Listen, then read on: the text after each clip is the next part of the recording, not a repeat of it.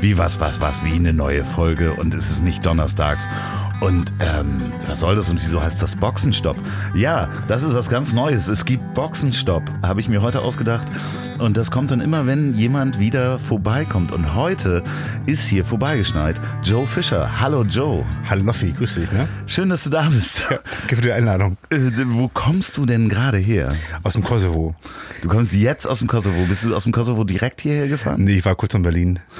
Und ähm, dann hast du dich aufgemacht nach Hamburg? Genau, ja. Um mich zu besuchen. um dich zu besuchen, genau. Aber nochmal ganz kurz. Wir haben uns getrennt im Podcast. Ihr könnt zurückspulen ein paar Folgen vorher. Die Folge mit Joe Fischer, äh, Episode, weiß ich nicht wie viel. Ähm, das letzte, wie wir uns verabschiedet haben, war, du fährst nach Norwegen. Ja, war auch der Plan, aber bin dann noch umgedreht und nach Pristina gefahren, ne? In Kosovo. Also du warst auf dem Weg nach Norwegen? Ich war auf dem Weg nach Norwegen, genau, hab dann noch gemerkt, dass in Norwegen Winterreifenpflicht ist. Ich habe keine Winterreifen. dann bin ich wieder umgedreht. Wirklich? Ja, wirklich. Das ist keine Geschichte. Nein, wirklich, ja. Sehr gute Reiseplanung. Ja, also ich bin an einer Fähre gestanden in Hirtshals in Dänemark und sagte mir noch so einer an der Fähre, äh, haben Sie, also, haben Sie Winterreifen für Ihr Fahrzeug? Ich so, nein, habe ich nicht. Dann dürfen Sie nicht in Norwegen Straßen fahren. Okay, und, und da gab es natürlich die Möglichkeit, einfach Offroad zu fahren, oder? Ja, Offroad gibt es da in Norwegen, glaube ich, nicht so richtig, ja. Dann bin ich, okay, fährt zurück nach Deutschland, ja, so. Und ähm, dann war ich kurz in Deutschland, also in Berlin ganz kurz, und dann eigentlich äh, direkt in Kosovo gefahren danach. Ja. Und wie lange warst du im Kosovo? Fünf Wochen. Was macht man fünf Wochen im Kosovo? Also ich weiß, ich habe äh, Fotos gesehen. Du hast Fotos gemacht, sehr schöne Fotos, wie immer. Danke. Kann man sehen auf Joe Fischer.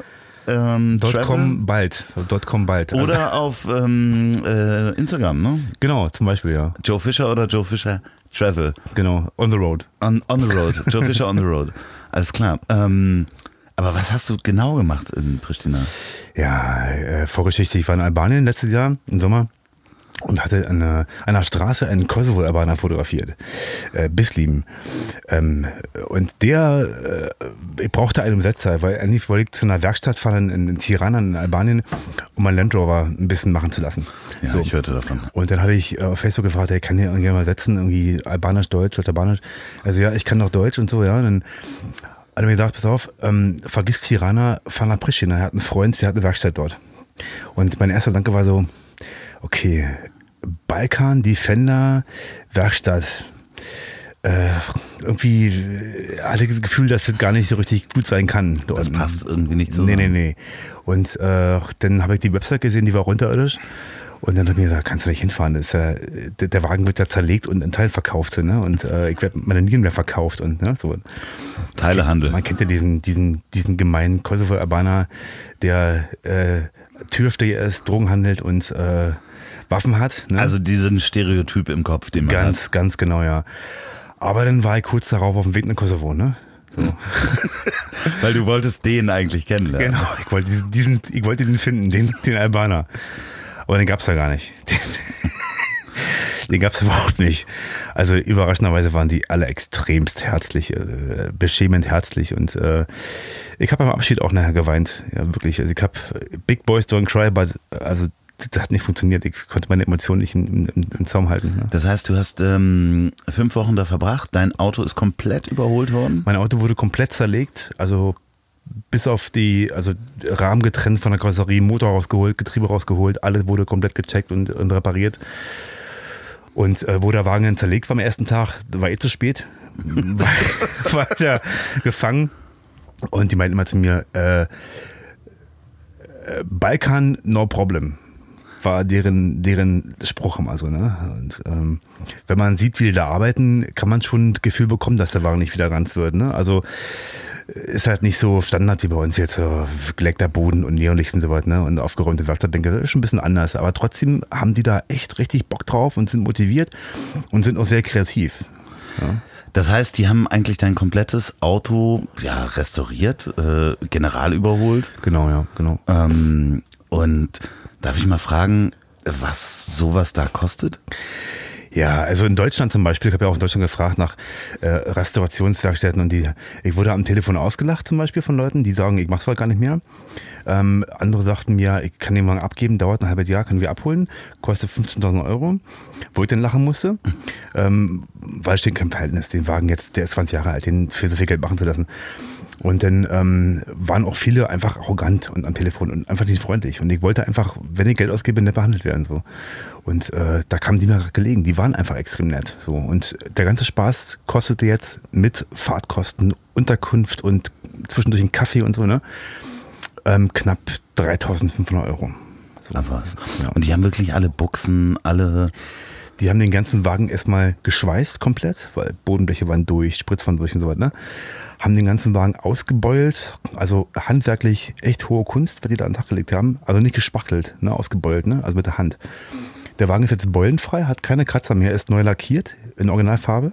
Dach wird schwarz lackiert, äh, ganze Fahrwerk neu gebuchst, Motoraufhängung neu gemacht, ähm, Rahmen geschweißt und äh, alles. Also, ne? Dafür muss man aber auch fünf Wochen Zeit haben, um in Pristina zu sein. Und du hast am Anfang in einem Hotel gewohnt. Hotel Igmas. Kannst du das empfehlen? Nicht wirklich. Also wenn man jetzt Nacht da ist, ist okay, glaube ich, ja. Aber so drei Wochen am Stück in, im Hotel Igmas in Pristina, äh, jetzt nicht so der Brüller. Ne? Weil? Äh, Es roch extrem nach Reinigungsmitteln, wenn man reinkam. Also ein beißender Geruch in der Nase, sowas wie, wie, wie heißt dieses Zeug? Diese, ähm, Sakrotan? nee, es gibt so einen Reinigungs-, so, so einen Badreiniger, der so ganz ätzend riecht. Äh, Salmiakgeist. und so was in der Art. Es roch, es roch, genau, es roch nach Chlor und Salmiak in, der, in dem Hotel. Überall. Auf meinem Bett. Schön. Ja. Schön. Und dieser Hotelier, der war ähm, überfreundlich und hat mich irgendwann so genervt, diese, diese, diese gespielte Freundlichkeit, dass ich ihm fast an die Wäsche gegangen bin, den Typen. Ne? So ein, Also im negativen Sinne. ja, die genau, Wäsche ja, gegangen. genau. Also der war der einzige Pristinake, der, der, den ich mochte. So, ne? Sag mal, und wie hast du deinen Tag so verbracht? Ich meine, bist du dann morgens da wie zur Arbeit, zur Werkstatt gefahren und hast geguckt, was die Jungs da machen? Ja, die ersten, die erste Woche, die ersten 14 Tage schon, immer hin und so und ein bisschen geschaut, was wir machen und dann war mir eh klar, dass sie das gut machen. Dann bin ich halt in Pristina rumgelaufen, so ein bisschen, na, nach drei Tagen kennst du Pristina auch, das ist ja nicht so spannend. Ähm, hatte dann aber Kontakt zur, zu Familien durch die Werkstatt. Dann wurde ich von Onkel Asim eingeladen zum Tee und von Onkel Adnan und so und Onkel Walid und äh, wie die heißen mögen. Und äh, ich war da aufgenommen wie, wie, so ein, wie so ein verlorener Sohn. Und die waren so unfassbar bemüht um, um mich, dass sie mich da irgendwie äh, durch den Tag, durch die Wochen bringen und äh, äh, Geburtstage mit gefeiert und äh, unfassbare Sachen erlebt. Die waren einfach nur extremst freundlich. So was kenne ich aus Deutschland überhaupt nicht. Hast du Fotos gemacht? Also zwei, drei, ja. ja. Ja, ja, die kommen demnächst auf die Webseite. Genau, ja. ja. Also guckt bei joefischer.com oder auf ähm, Facebook, Instagram und so weiter. Genau. So, und wo geht's jetzt als nächstes?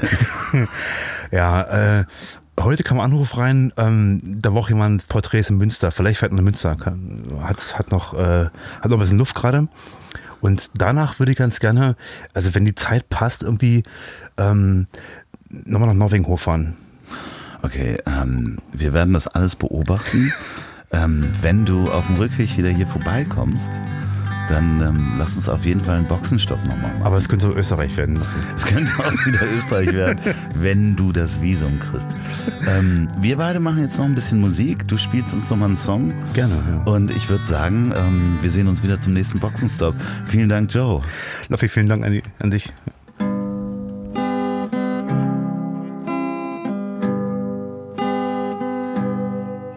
Ich fahre zur See, dem Horizont entgegen.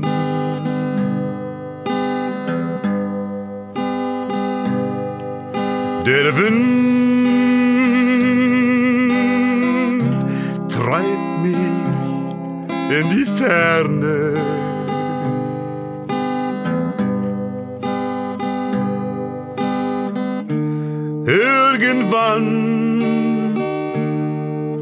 Werden wir uns wiedersehen.